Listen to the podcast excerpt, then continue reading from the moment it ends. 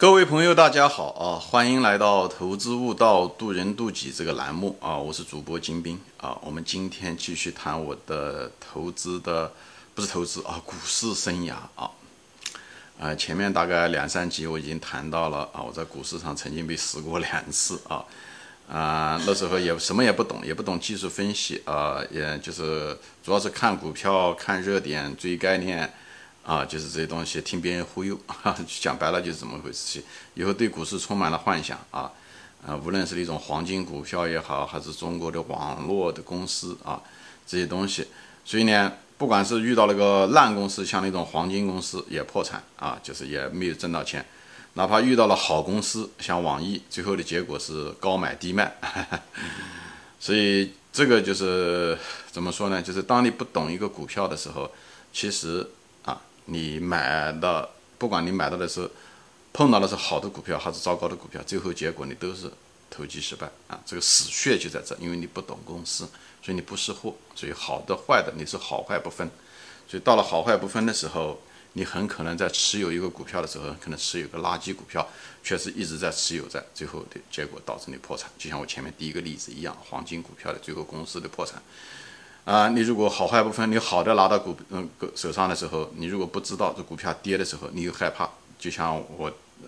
对吧？第二个例子，网易一样，黄金的公司，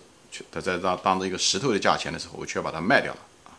因为担心呢，我会犯第一次错误啊，是不是个垃圾公司，是不是会破产？哎，最后的结果呢是呢，把一个好公司，当一个石头价格我应该买的更多的时候，反而把它卖掉了，所以这都是一个典型的。就是我的一些亲身的这些教训，我就给大家分享这些东西。为什么谈我的股市生涯呢？其实讲就是利用我的一些经验嘛，就是给大家分享那些错误。就希望，嗯，老股民肯定身上都有我类似的这样错误，就希望新的股民就是不要犯我这种错误啊。就人最高境界的人是可以学会利用别人的错误。来利用它，而不是自己一定要以身试法犯这个错啊！但是人性就是如此，我相信大多数人可能还得犯我这样的错误。但是希望你能够听到我这个视频以后，犯的频率小一点，或者是犯的程度在错误的路上不要走得太远啊！类似的错误尽量避免，或者是尽量的让你的这个学的这个曲线吧越短越好啊！早日走向成功之道。所以我就开始在谈啊，开始谈我后来啊，我嗯后来呢，就是在二零零一年、零三年呢，这那两三年时间呢，那美国纳斯达克泡沫结束的时候，熊市呢，我基本上没有怎么参与啊，但是一直观察，观察的结果前面已经总结过了，就是发现那种好的朝阳性行业虽然泡有泡沫，而且泡沫一定会破，不要参与第一次的买入啊，泡大潮的进入。而是应该等到大潮退去的时候，那种双泡沫的崩溃、股市的崩溃和那个朝阳行业的产能过剩、过度竞争导致的大量的企业的崩溃，以后在那种情况下，你买入那种大潮退后的沙滩上的那几个幸存的奄奄一息的龙头股，以后就长期持有，那么你会得到。几十倍、上百倍的回报啊，就像亚马逊、网易这些东西一样，你不知道你就多买几家啊。那么今天呢，我就谈谈呢，我的后来，二零零四年啊，二零零四年以后呢，我走了一条什么路呢？我就觉得，哎呀，看这些东西好像也没用，看公司，我那时候认为是看公司、研究公司好像没用，而且我又亏了那么多钱啊，人生短暂，我想把我的损失要夺回来啊，怎么样子最快的能把它夺回来，对不对？毛主席说过啊，就是一万年太久，只争朝夕 哈。所以我这时候就想着怎么样把钱赚回来。我那么，嗯，我也再也不希望像那种啊，就是那种黄金股票一直持有，越跌越买，越跌越买，最后也没有挣到钱。网易呢也是觉得是持有了，最后的结果呢，最后跌得很低，还是卖掉。所以呢，我在想，OK，那我要找一种更好的方法，因为我那是三十多岁了，我希望把我的失去的时间、失去的金钱能够越早越好夺回来。那么。市场上总算有个这样子的一个东西 哈，就所谓的什么呢？技术分析啊，好像我只要买了技术分析以后，我可以看 K 线图啊，几个小时的 K 线图也好，每个小时的 K 线，一天、两天、一个星期，顶多一个月啊。我这样子的话，我只要每次能够挣个百分之五，那么一年下来，哈，一个星期能赚百分之五，那么一年下来也几百倍 啊，就是几倍吧，啊，百分之几百。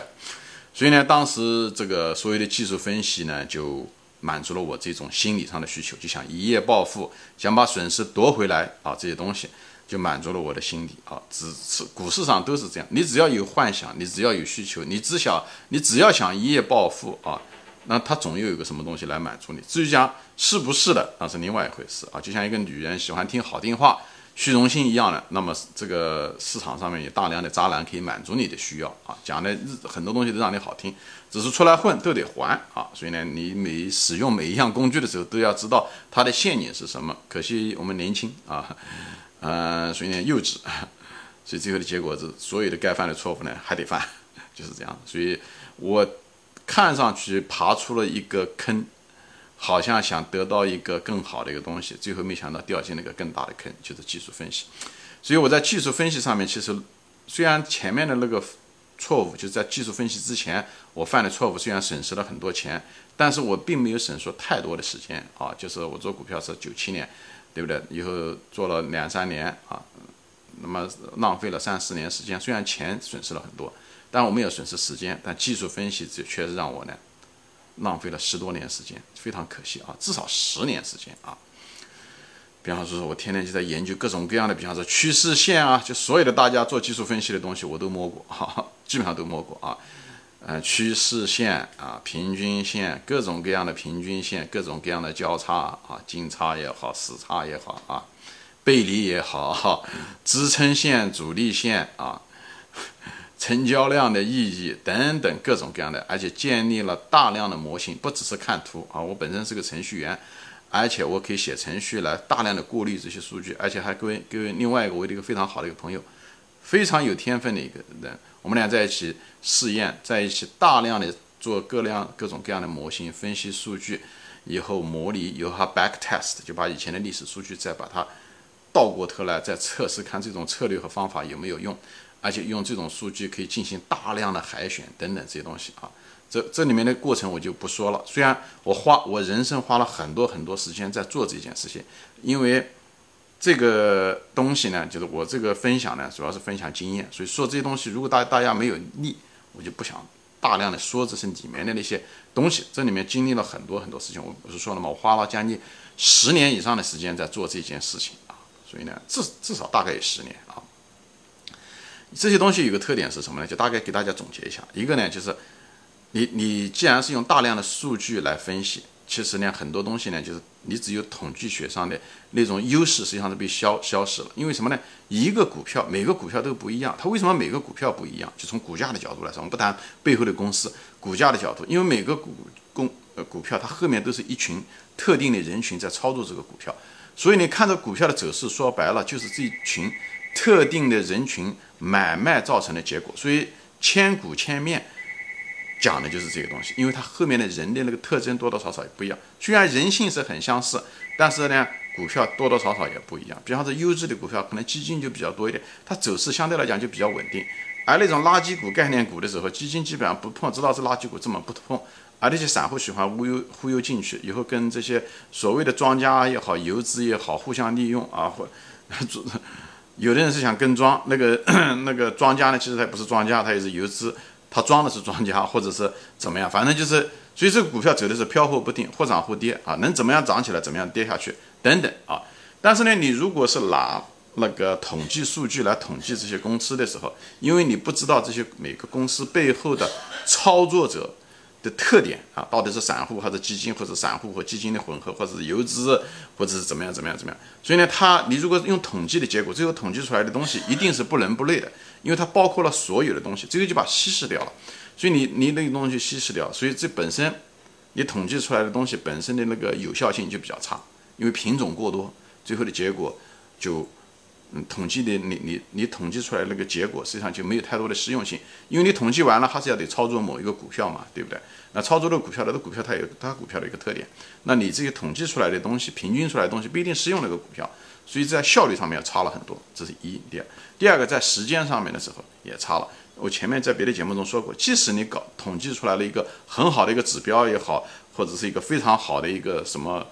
嗯，对吧？再好的指标也好，再好的方法、技术指标也好，很快就会被计算机发现。只要那个东西挣钱，别的计算机也会发现，因为这都是统计的结果。你用计算机程序能统计出来，它也能统计出来。它也许统计的方法跟你不一样，最后大家是说叫什么殊途同归，最后他能都能找到那个答案，最后他也在用，最后就把你的东西稀释掉了。所以大量的做技术分析或者量化交易的很多东西的一种方法都是都是有寿命的，短则 几分钟就完了。长一点的，也就是顶多半年就没了。我相信做量化基金的人都有这个经验，我在这边就不展开说了，因为这东西对大家其实没有用处。所以你知道量化基金也好，呃，量化操作也好，还是这些东西，我就不想展开说了啊，就顺便带一下吧啊，就是其实做量化基金能不能赚钱，它能赚钱，但这种方法、这种需要的资源绝对不是一个散户可以做的绝对不是散户做。做量化基金做的最好，我在一个节目中说过。其实其实就在我们家边上，我一栋房子后面就是那家公司，就是叫做 Renaissance Technology，就是文艺复兴技术这家公司啊。这家公司非常神秘啊，它每年的回报率要比巴菲特还高了不少啊，它比巴菲特高一倍都不止啊，是它的两两倍，百分之四十五啊。但是他们用的技术也好，各个方面也好，呃，远非散户可以想象的啊。所以我这地方就不说这种，我不是说这东西不赚钱，我只说不适合散户赚钱啊。就像一个，我举个例子啊，就像散户拿一个，你看那个开市图的时候，说白了，你又没有资金推动，所以你那个知道的东西又慢，你是个慢动作啊，而且你那个工具也很细，就像一个拿一个汤匙在挖土一样的啊，人家用的是一个翻斗机，一个推土机，一挖能够挖五六吨啊，你那个一个挑子弄的时候可能只有几盎司，你说你跟人家是竞争不过别人的啊，你没有任何优势，所以。散户不要抱任任何幻想，在走势图上面啊，这是我一做了十多年的量化的，做了各种各样的模型，最后得出来的结论啊。无论在时间有限要性上面，它会变收啊。即使你找错方法，很快就会失效。你失效的时候就在赔钱啊，对吧？你挣来的钱都得还，出来混都得还，这是时效性。第二个，它这个数据，嗯，因为会被稀释，因为每个股票都不一样，好吧？所以我就不展开说了啊。但是技术分析呢，就是。其实技术分析的最后的结果是想是什么？我想给大家稍微分享一下子啊，就是跟跟庄一样的，就是我其实技术分析的每个任何一个图形啊，后面其实是一个情绪的一个周期，特别是那种概念股，是那种炒作的股票，它后面都是有个情绪的周期，散户的热情推高，最后一定会掉下来。所以说白了，那些游资也好干什么好，他们为什么挣钱？他就挣市场上的钱。就是人是有周期的，人有恐惧、有贪婪的这种周期，所以这种周期的最后刺激他们会买入，或者是恐惧导致他的卖出，等等这些东西会造成股价的波动。所以呢，你看图的时候，实际上是应该是看到后面的人的情绪。我相信很多人做技术的人可能就明白我讲在说什么。所以呢，不是看图本身，明白吗？就是说白了，图只是一个道具，就像。你看一个人讲话，你看人家讲话的时候，你想知道通过字里行间能透视出背后的意义，实际上是这个，不能够就是为了读字而读字啊，听话要听音。所以呢，你看如果很多人你只是为了看图，那就很糟糕的一件事。我就不展开说了，因为这东西其实意义不大啊。所以呢，当时呢我也明白这个道理啊，就看图实际上后面都是人的情绪。以后呢，你有有的时候呢，你还可以通过那个。各种论坛你能够看出来，这股票后面那些人的情绪。你在人家悲观的时候，极度悲观的时候，或者是整个就放弃掉的时候，你那时候买入是最好的时候。呃，就等它涨涨起来，大家都上去买，大家都看好，大家都在喊口号的时候，就把它卖掉。我在这方面也确实赚了很多钱啊，但是呢，怎么说呢？我总觉得这个东西好像就是胜之不武啊。就我觉得虽然赚了钱，但不痛快。我后来就就放弃了这个东西。我当时还我在别的节目中说过，我还甚至写了一些程序。来把它自动化，就是让让它变成一个自动交易系统。最后我也没没在用啊，我总觉得这个钱赚的，赚钱有各种方法。我觉得赚的这个他们是市场上最弱的人，我觉得 这赚有点胜之不武吧啊，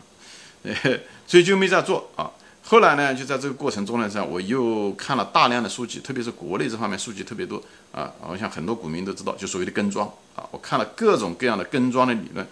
国内的书这方面是浩如烟海啊，我说就读这方面的书，我读的不下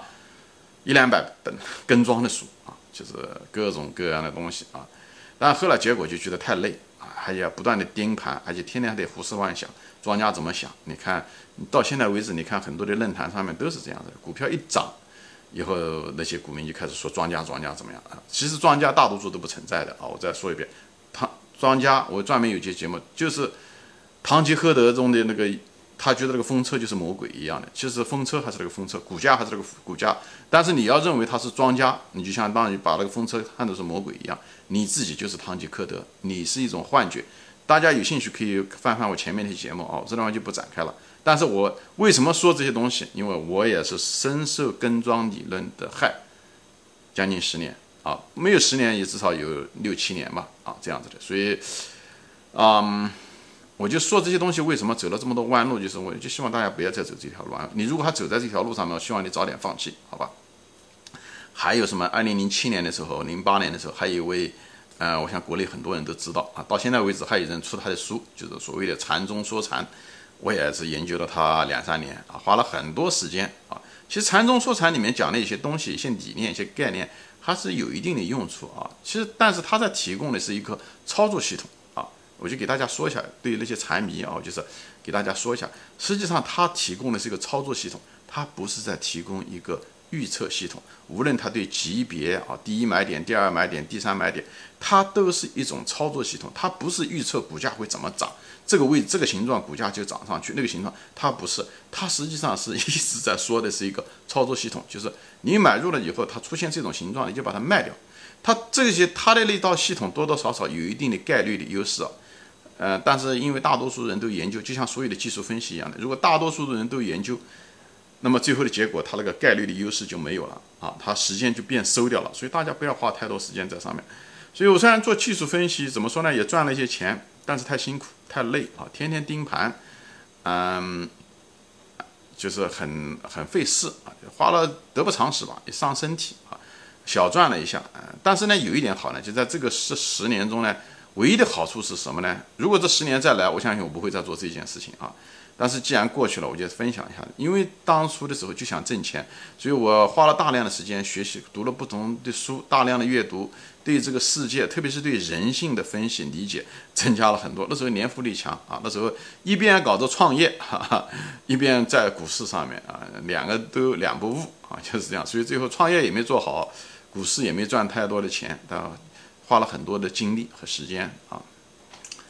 好吧，今天我就把我这个这个阶段啊，所谓的技术分析跟庄这个阶段，也是我时间最长的这个阶段，就一笔给他带过啊，就是希望大家迷途知返吧，对于那些技术分析者或者是跟庄者啊，不要做堂吉诃德啊，嗯，那个九阳真经也不存在啊，所谓的技术分析的九阳真经也不在不存在。你如果天天念、天天弄的话，你真会像梅超风一样的会发疯啊，或者是至少牺牲了很多生命的时间，太不值得了，影响你的生活质量。跟庄就是天天多疑呀，总是担心这个庄会怎么做，所以会影响你的生活质量。最后你又亏了钱，又亏了身体，又亏了生活质量，所以不值得。所以一个过来人，大家听我一个劝，不要跟庄，不要做技术分析啊。行，今天我就分享到这里啊，谢谢大家收看，我们下次再见，欢迎转发。